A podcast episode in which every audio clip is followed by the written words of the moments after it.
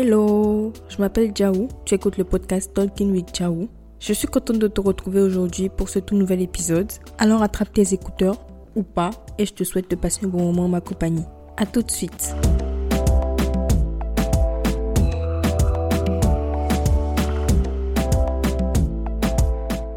Coucou, j'espère que tu vas bien.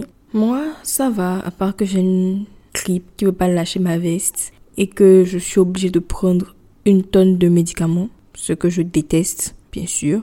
Mais sinon, ça va. Ceci est le premier épisode que j'enregistre cette année, donc on va commencer les choses bien. Je vais te souhaiter une excellente année 2024, te souhaiter euh, une bonne santé, ton épanouissement euh, dans tous les domaines de, ta vie. Et je pense que c'est tout. Je sais pas, euh, je pense que tout tient dans, dans ces deux trucs-là. Voilà. Qu'est-ce qui s'est passé dans ma vie dernièrement? La grippe. la grippe, les médicaments, la neige. Ah oui, ah oui, on est... Il fait extrêmement froid en France actuellement. Après, je sais que les gens qui sont dans des pays comme le Canada, vous me dites que j'abuse, mais moi je suis frileuse, d'accord? Et j'avais jamais vu la neige. Donc pourquoi je vois la neige, vous, vous, imaginez à quel point il fait froid. Mais je suis quand même contente d'avoir vu la neige parce que ça fait un bon moment que je voulais voir ça. Ça fait trois ans que je suis en France, j'ai jamais vu ça. J'ai même mis ça sur mon, mon vision board de 2023 et j'ai pas vu ça en 2023. J'ai vu ça cette année, c'était lundi. Il a neigé sur mon balcon et j'ai même pas capté que c'était de la neige. Je pensais que c'était autre chose, genre de la grêle, parce que je pensais que la neige, on pouvait voir les flocons à l'œil nu. Mais voilà, parfois ça peut tomber de façon très fine, poudreuse façon, voilà. C'était trop beau et puis j'étais trop, trop contente. Qu'est-ce qui s'est passé d'autre? J'ai déplacé les meubles dans mon salon. Ça n'allait de rien. Mais ça fait un an que je vis ici et depuis un an, je n'ai déplacé aucun meuble. C'est un exploit. C'est un exploit. C'est quelque chose qui n'est pas normal chez moi. Moi, j'ai besoin de réaménager là où je vis, de, de donner un autre aspect à l'espace pour, je sais pas, nettoyer ma tête. Ça n'a pas de, je sais que ça n'a pas de sens normalement dans la tête des gens normaux. Pas pour dire que je suis anormal, mais ça faisait un an que je n'avais pas fait ça. Et en fait, c'est parce que je pensais que je ne pouvais pas le faire parce que je ne pouvais pas déplacer ma télé. Mais finalement, j'ai vu que je pouvais déplacer ma télé. Et je l'ai fait. Et je suis trop contente. Et à chaque occasion que je vais être communaux, je vais, je vais, je vais déplacer les meubles et les mettre dans un autre sens. Je vais aussi installer une petite bibliothèque parce que je ne trouve plus de place pour euh, tous les livres qu'il y a chez moi. Ils traînent. Donc, je me suis dit que j'allais prendre une petite bibliothèque pour les déposer dedans. Et déposer aussi d'autres choses qui ne trouvent pas la place. Parce que j'ai des tableaux là que j'ai peints avec d'autres personnes et tout, qui sont à un emplacement bizarre dans la maison. dans la maison. Donc je vais les poser là aussi. Mais non, en faisant mes recherches pour acheter la bibliothèque en question sur euh, Ikea, le roi Merlin, tout ça, tout ça, je n'étais pas concentrée. Donc j'ai aussi acheté de la peinture, un rouleau de peinture, parce que je vais peindre la bibliothèque en violet oui, parce que j'ai rien à faire de mon temps libre et parce que j'aime trop les, les loisirs créatifs. Voilà. Et en plus de ça, les tableaux qu'il y a chez moi, je suis venue les trouver comme ça. Les images qu'il y a dessus m'ont toujours énervé. J'ai, j'ai jamais aimé. Donc maintenant, je vais les remplacer. Voilà. Donc voilà le, le sens que ma vie va prendre dans les prochains jours. J'ai trop hâte que la bibliothèque arrive. Bon. Aujourd'hui, euh, le sujet de l'épisode, c'est mon parcours chez la psy. Je vais commencer par, euh, je vais pas commencer par le moment où j'ai commencé à aller chez, eh, ça y beaucoup de commencer, hein. Je vais pas commencer à parler à partir du moment où j'ai débuté mes séances chez la psy. Je vais retourner un peu en arrière. Je vais parler de ce qui m'a poussé à aller chez la psy à la base. Comment j'ai fait toutes mes recherches jusqu'à trouver ma psy. Et de comment ça s'est passé avec elle aussi. Comment ça s'est arrêté, j'en ai déjà parlé vaguement. Mais je pense que je vais revenir dessus. Et après, bah, je vais vous dire c'est quoi mais comment je me place maintenant, c'est quoi mes perspectives, qu'est-ce que je cherche, qui je cherche et surtout quel objectif je vise en allant chez la psy. Voilà. Mais avant ça, on va parler de musique parce que j'ai deux chansons à partager.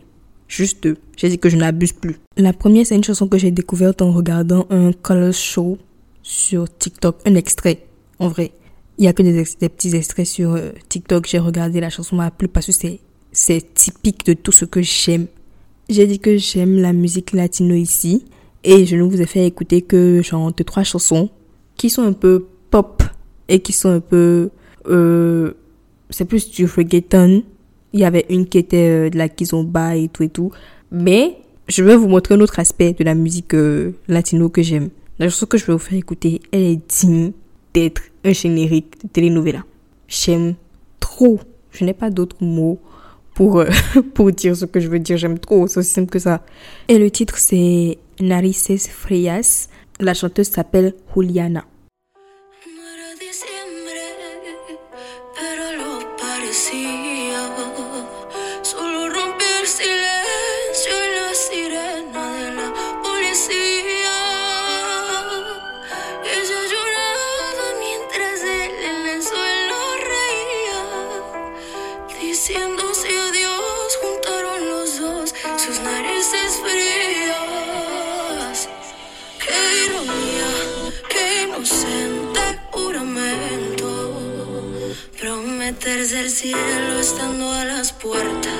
Del infierno.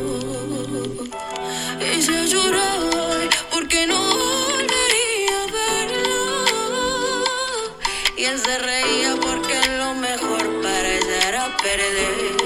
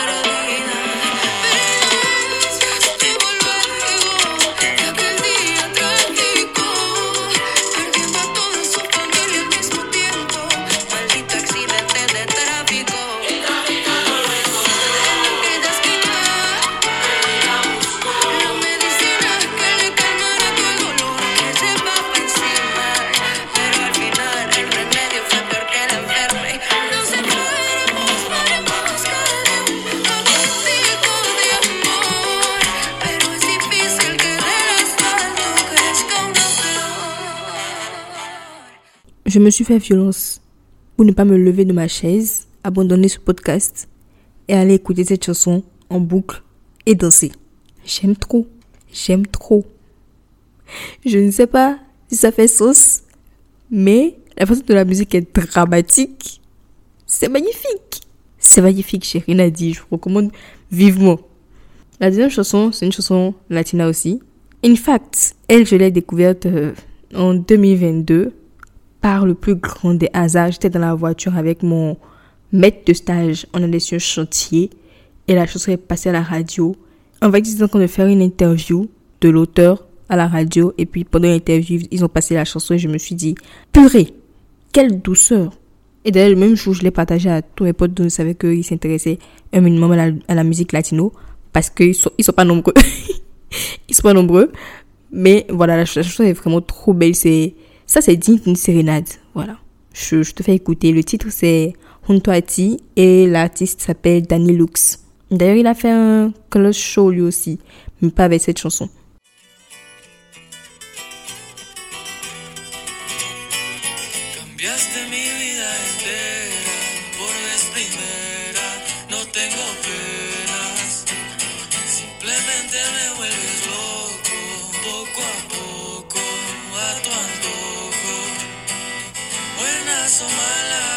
nunca me fallas. Y eso me encanta, sabes bien, te adoro. A cualquier hora, tú me apasionas. Si tú no estás, soy un desierto. Tus labios rojos dan un antojo que no puedo yo negarlo. Y hoy, gracias a ti, yo puedo decir.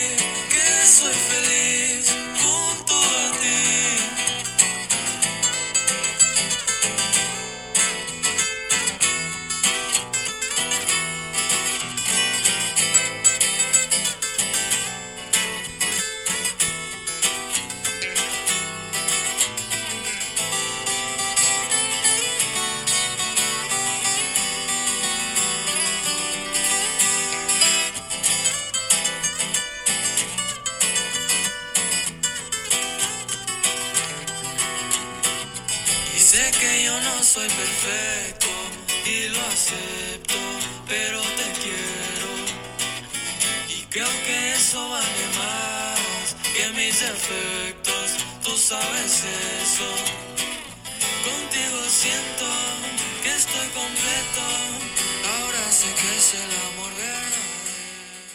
Ça me donne un peu les vibes du film, euh, du film Disney Coco et de Encanto aussi. Ce qui fait absolument sens parce que il est mexicain, le monsieur qui chante. Et quand je vous dis que j'écoute la musique en chanson et pas en artiste là, ça c'est vraiment un excellent exemple parce que j'ai découvert cette chanson, j'ai saigné cette chanson, j'ai aimé cette chanson et je ne me suis plus jamais intéressée à aucun autre projet de ce monsieur. Voilà, that's how I am. Question film, à la base quand je préparais l'épisode, j'avais aucun film à proposer parce que j'ai pas vraiment regardé de film dernièrement. Mais il y a genre 5 heures, j'ai regardé. Euh, oh purée, j'ai oublié le titre. euh, Praise This. Euh, c'est un film où il y a Chloé Bailey. C'était sorti il y a longtemps et même il y a une chanson du film que je connaissais mais j'ai jamais regardé le film. J'ai regardé, j'ai bien aimé. C'est une fille. J'ai pas regardé le début. Parce que je je suis encore dormi. Sarata a commencé le film et je me suis réveillée au milieu. J'ai regardé jusqu'à la fin et c'était bien. Euh, je crois que au début, la fille, le personnage principal. Pourquoi je veux te raconter le film? Bref, je ne raconte plus. je ne raconte plus. J'ai juste bien aimé le film et je le recommande. Voilà. Pour entrer dans le vif du sujet, euh, j'ai dit que j'allais commencer par retourner un peu en arrière pour parler de ce qui m'a poussé à me dire euh, à la base que j'aurais besoin d'une aide professionnelle en ce qui concerne ma santé mentale. Donc, let's go. Avant d'arriver en France, j'ai jamais envisagé vraiment d'aller voir un psy. Ou alors, si je l'ai envisagé, c'était très. euh, c'était pas sérieux, tu vois. Et puis, je suis arrivée en France et un an après, un peu plus d'un an après, en novembre 2021, octobre, euh, novembre 2021, j'ai fait une dépression. Je n'en avais absolument pas conscience. C'est pas que je n'avais pas conscience, je savais que j'étais malade et je cherchais des, je, je- je cherchais même activement à savoir ce que j'avais. Seulement que je refusais catégoriquement d'accepter que ça pouvait être une dépression parce que je vous ai déjà dit que j'aime trop faire comme si je suis spéciale et comme si il y a des maladies dont je suis épargnée parce que je suis je sais pas qui. Bref. J'ai dit que non, c'est pas une dépression et euh, on m'a forcé à me rendre compte que c'était une dépression. D'ailleurs, merci beaucoup à la personne en question qui m'a qui est resté loin. Il est resté j'étais à La Rochelle, il était à Paris, il est resté là-bas et enfin ici. Bref, il est resté loin là-bas et puis il a remarqué que quelque chose n'allait pas avec moi et il est venu à La Rochelle pour me dire "Ma petite précieuse, il y a un truc qui va pas. Tu peux mentir comme tu veux, mais je suis déjà passé par là. Donc, il faut qu'on fasse quelque chose." Ça n'a pas été facile.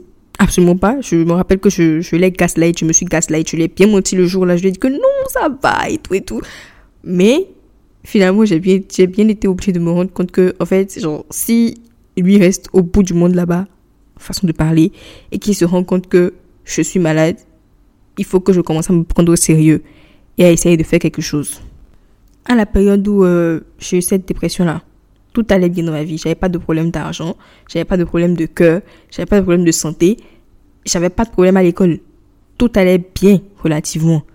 Donc, malgré le fait que j'allais sur internet et que je voyais vite fait des symptômes euh, de la dépression que je ressentais, je me disais non, non, c'est pas possible parce qu'il faut que quelque chose m'arrive pour que je sois en dépression. Ce qui est faux. Maintenant, je le sais. Et maintenant, avec du recul, je me dis que ça pouvait être aussi une dépression saisonnière. Je n'en ai aucune idée, mais je pense que ça pouvait être une dépression saisonnière parce que c'était en plein hiver. L'été s'était très bien passé, je me suis amusée, j'ai couru partout, j'ai fait tout ce que je voulais. Quand il a commencé à faire un peu froid, j'ai commencé à, euh, à devenir bizarre, à me sentir bizarre, à ne plus avoir goût à rien du tout, à essayer de me couper de tout le monde. Et Dieu merci que dans ma vie, j'ai des gens qui forcent pour rester avec moi. Parce que la façon dont j'allais, si ça m'avait laissé faire, la façon dont j'allais m'enfermer, ne plus jamais sortir de l'appartement de 18 mètres carrés dans lequel j'étais à La Rochelle, là, ça aurait été grave.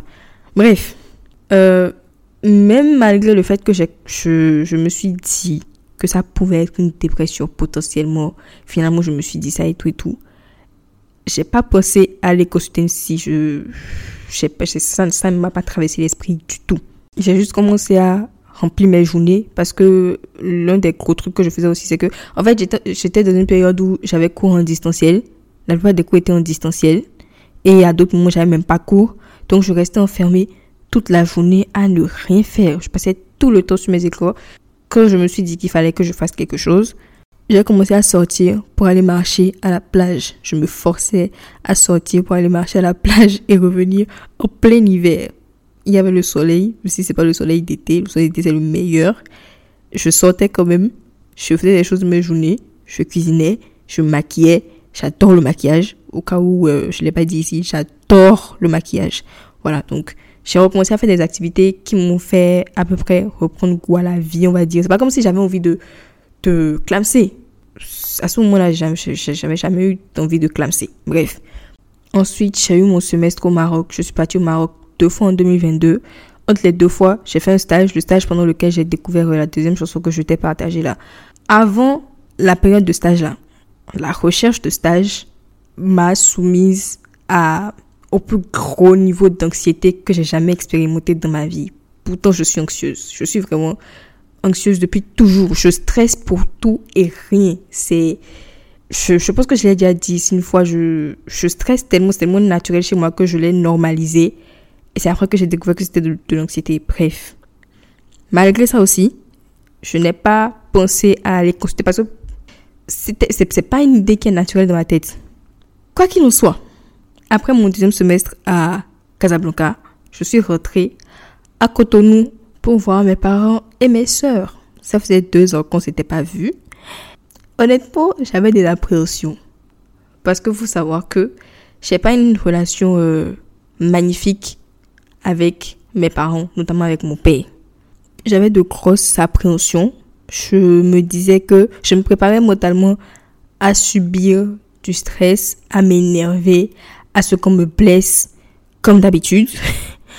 Et j'ai partagé mes appréhensions avec mes amis. Et notamment ceux qui avaient déjà eu à rentrer ou à voir leurs parents depuis qu'on était arrivé en France. Est-ce pas m'ont dit, mais non, Précieux, tu exagères. Quand tu pars dans un autre pays, tu reviens, les parents, ils savent que tu as grandi. Ils sont un peu moins euh, bizarres avec toi. Vous pourrez avoir des discussions d'adultes sans que ça ne finisse en drama, tout ça, tout ça. Et comme, comme je suis, comme si je ne connaissais pas mes parents, j'ai fait confiance à d'autres personnes sous mes propres parents que je connais.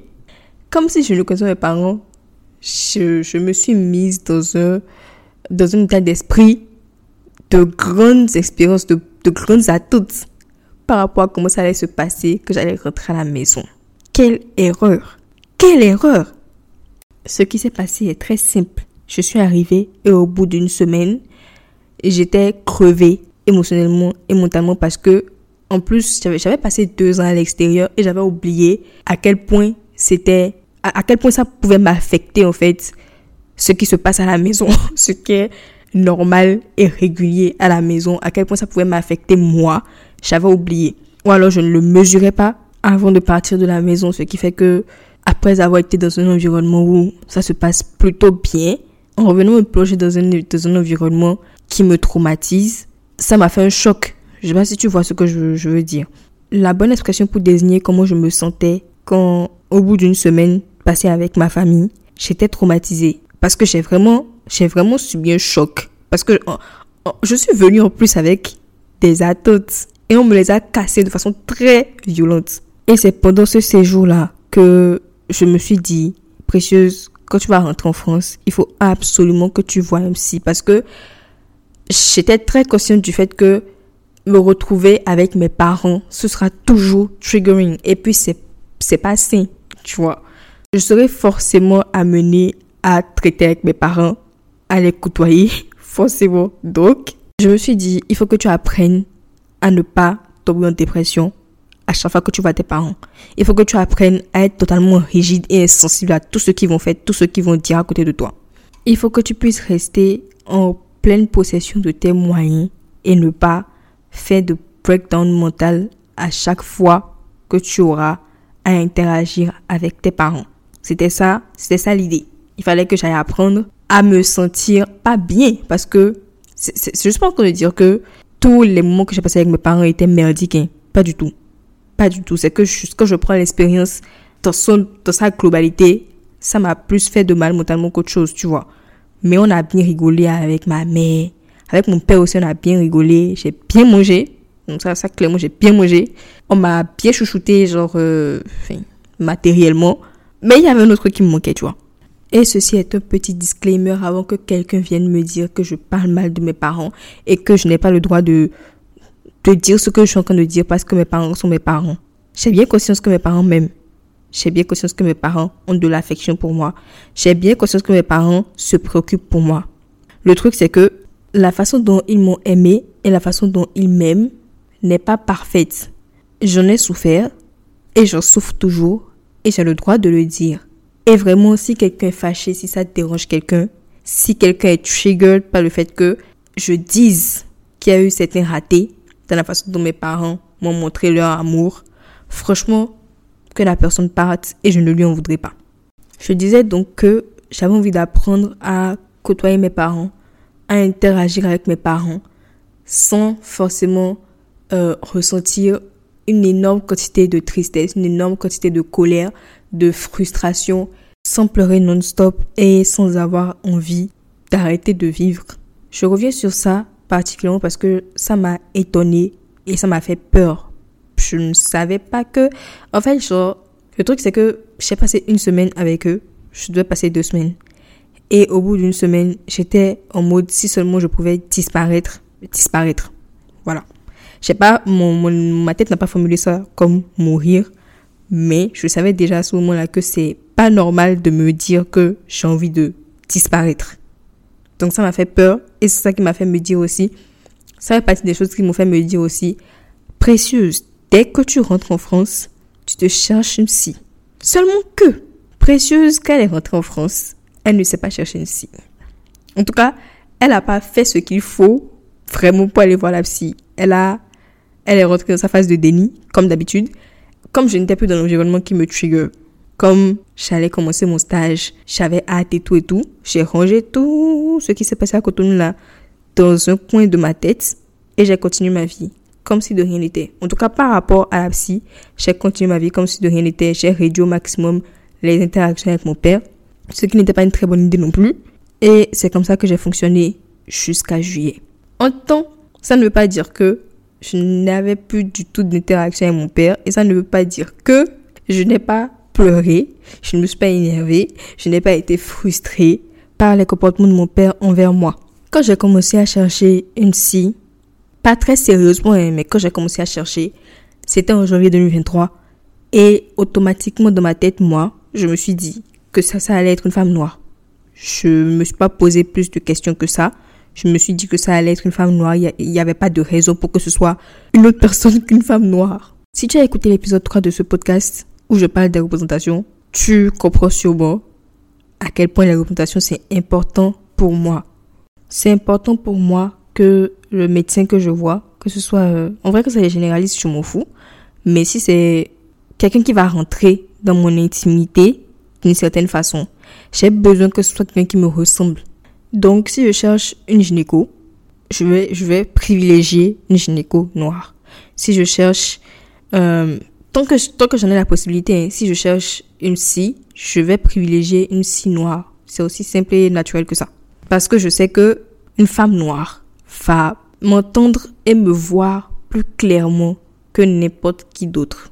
Et ça, c'était bien avant que je commence à écouter des podcasts cette année et que j'entende les expériences de personnes noires ou de personnes racisées simplement qui sont allées voir des thérapeutes blancs et qui ont été tout simplement victimes de racisme dans le cadre de leur thérapie et que je me rende compte que en fait c'est beaucoup plus courant que ça ne devrait l'être.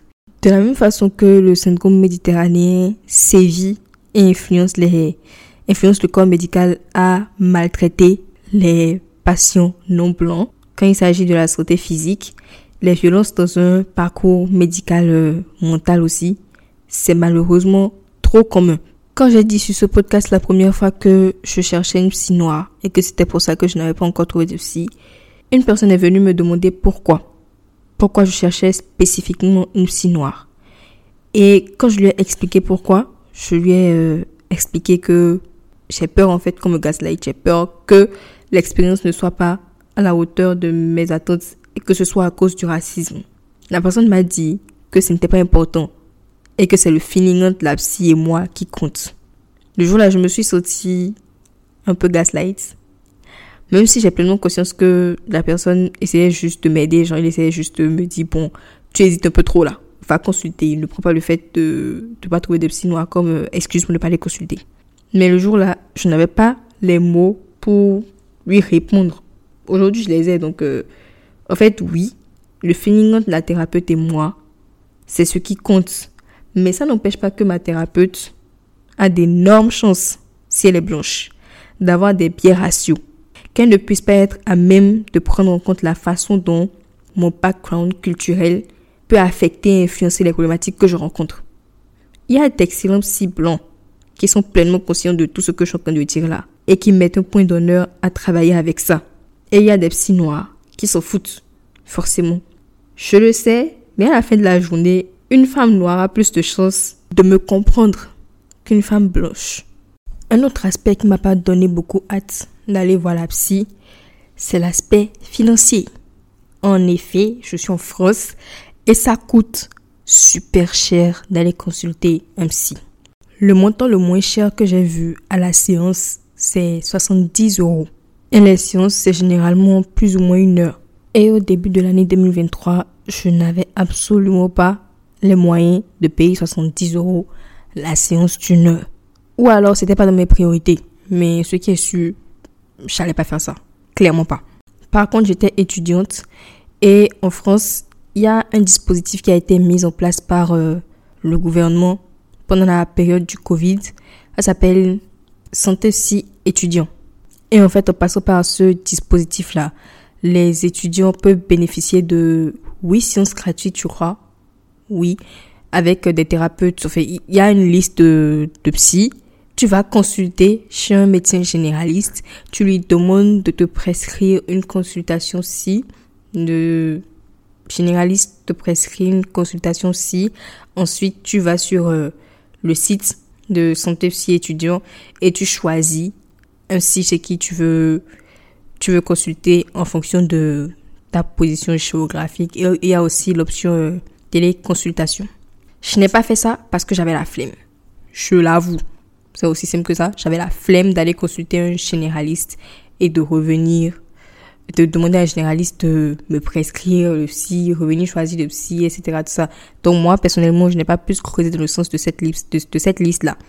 Et j'ai vécu ma vie, normalement, plus ou moins, jusqu'à une fameuse euh, après-midi de juillet.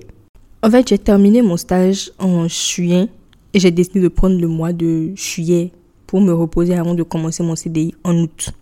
Et une après-midi comme ça, pendant mes congés, j'ai appris une mauvaise nouvelle. Je ne peux pas rentrer dans les détails de la mauvaise nouvelle parce que ce qui s'est passé concerne beaucoup plus une personne qui n'est pas moi, une autre personne que moi. Je n'ai pas son consentement pour en parler ici, donc je ne le ferai pas. Ce qui est sûr, j'ai paniqué, j'ai pleuré, j'ai fait des crises d'angoisse à répétition et plus sévères les unes que les autres. J'ai fait ma plus grosse crise d'ulcère depuis 2021 et tout ceci sans pouvoir rien contrôler, malgré le soutien de mon entourage proche. Avant qu'il y ait cet événement-là, j'avais quand même un petit sentiment de contrôle, de pouvoir contrôler mes breakdowns, de pouvoir contrôler la façon dont je me gère, dont je gère mes émotions et dont je gère les événements traumatisants qui m'arrivent. Mais là, là, là, j'ai vu flou. J'ai vraiment vu flou. Je ne comprenais plus rien les crises d'angoisse m'attrapaient à des moments où je ne m'y attendais pas. C'est pas comme si je pouvais m'y attendre pour les, crises d'angoisse, mais c'était vraiment genre très répété, très rapproché. Les larmes aussi ne me prévenaient pas parce que j'avais peur en fait. Ce, qui s'est passé m'a fait énormément peur. J'avais, tellement peur, purée. Et je devais reprendre le boulot pas longtemps après. Une semaine ou dix jours après, je devais reprendre le boulot. Et je me suis dit que c'était vraiment hors de question que, que je fasse un breakdown au boulot. Quand même, un peu de quand même.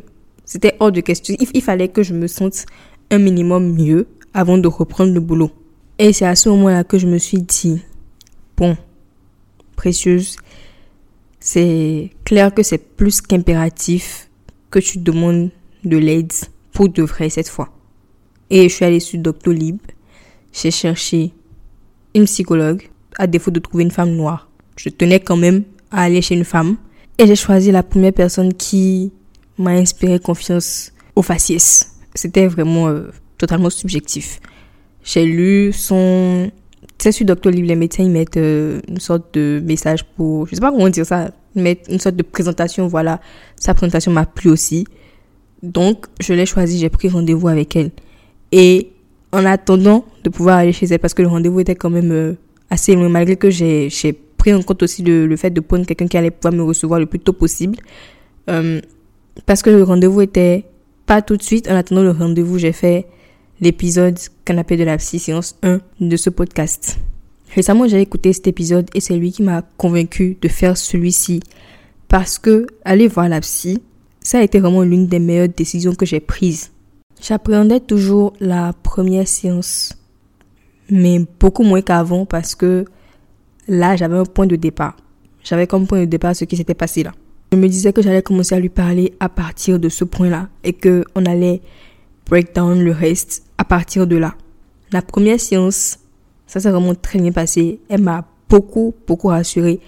Je suis arrivée, on s'est présenté, elle m'a expliqué comment elle fonctionne. Elle m'a, on a, on a discuté de à quelle fréquence on allait faire les séances. Elle m'a, il y avait plusieurs points aussi sur lesquels j'appréhendais. Et puis elle m'a dit, elle m'a rassuré, elle m'a dit que je pouvais avoir des moments de silence, des moments où je n'ai rien à dire, ou des moments où je ne sais pas quoi dire et que ça ne devait, ne pas être chez nous pour moi.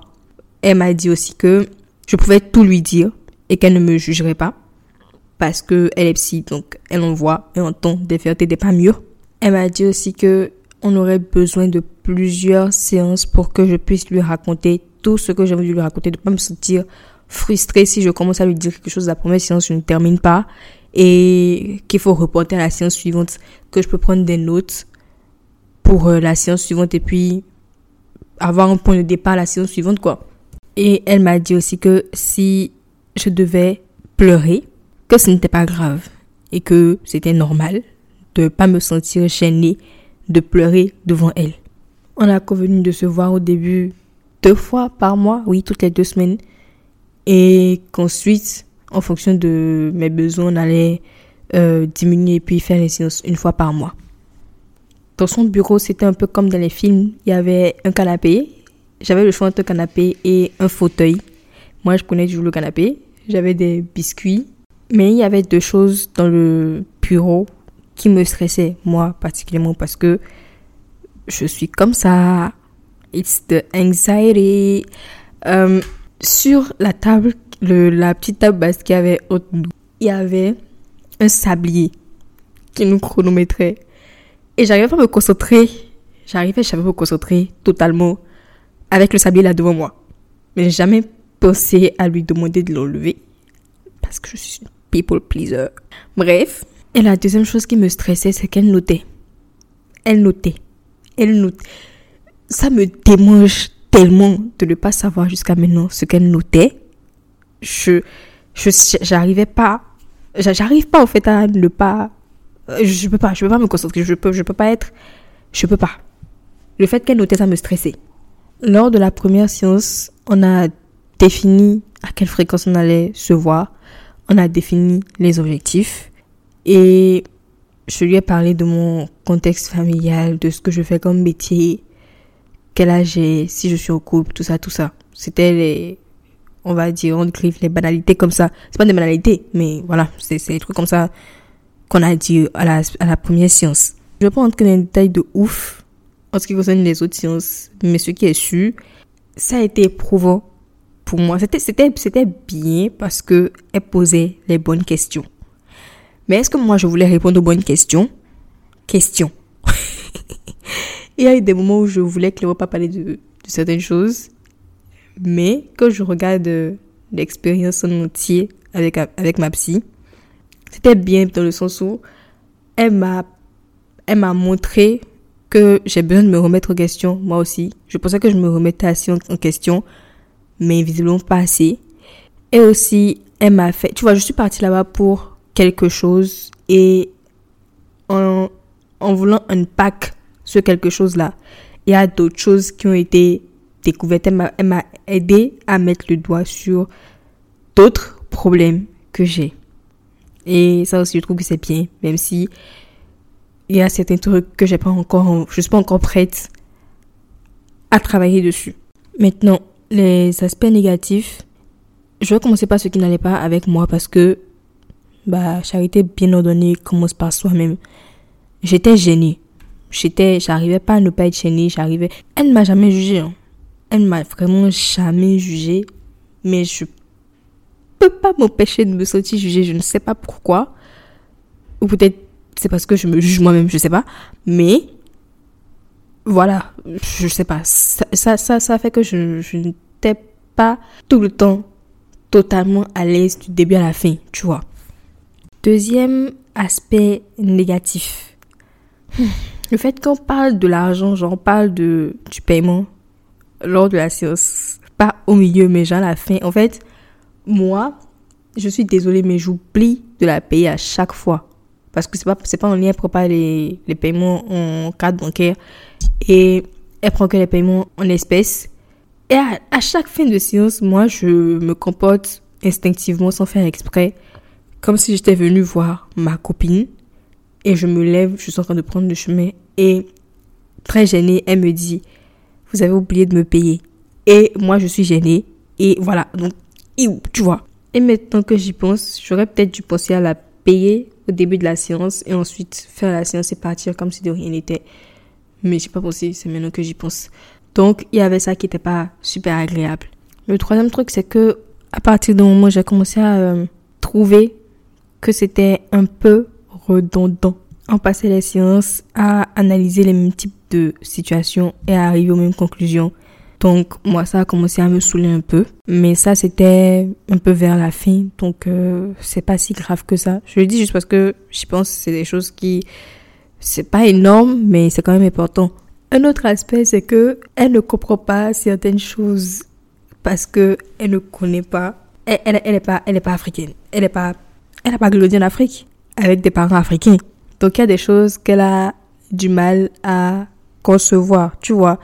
Quand il s'agit d'établir des limites avec mes parents, elle m'a donné des conseils comme si mes parents étaient des personnes qui peuvent accepter simplement qu'on leur mette des limites sur certaines choses, tu vois.